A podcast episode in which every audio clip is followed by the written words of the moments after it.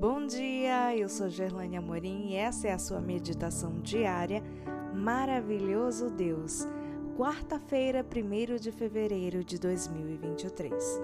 A natureza da tentação. Verso de hoje, Hebreus 4,15. Porque não temos sumo sacerdote que não possa se compadecer das nossas fraquezas.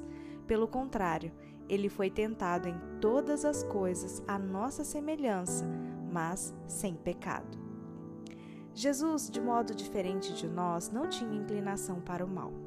Nada havia dentro dele que o impelisse ao pecado.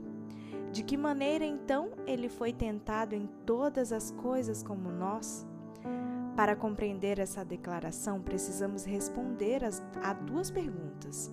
Primeira, é necessário que alguém tenha natureza pecaminosa para ser tentado? Não, Adão não a possuía, era perfeito e, contudo, foi tentado e caiu. O que é preciso possuir para ser tentado é o livre-arbítrio, a possibilidade de escolher entre o bem e o mal. Tanto Adão quanto Cristo tinham essa liberdade e foram tentados. Ambos poderiam falhar. Segunda, qual é a natureza da tentação? Ela pode variar quanto à forma em que se apresenta, ao lugar onde ocorre e à intensidade com que chega a nós. Em essência, porém, é sempre a mesma. Cada vez que ela se manifesta, a questão é: vou fazer a vontade de Deus ou a minha vontade? Vou depender de Deus ao enfrentar a tentação ou vou agir por conta própria? Vou amar a Deus acima de pessoas ou coisas? Sendo assim, a tentação de Adão foi: Devo fazer o que Deus quer, não provando o fruto proibido? Ou vou fazer o que Eva está pedindo, comendo o fruto? Para José, a tentação foi: vou permanecer puro ou realizar os desejos da esposa de Potifar?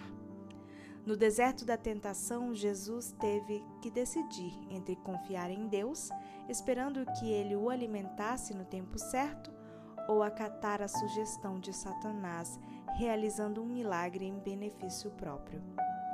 No Getsemane, a tentação foi: vou cumprir a vontade do Pai e enfrentar a cruz ou vou desistir da missão? Na cruz, a tentação consistia em atender ao pedido daqueles que clamavam para que ele descesse dali, em detrimento da realização da vontade do Pai e da necessidade de suportar todo sofrimento. De fato, o lugar pode ser outro, assim como a forma e a força, mas essencialmente a tentação é sempre a mesma. Vou me posicionar ao lado do bem ou do mal.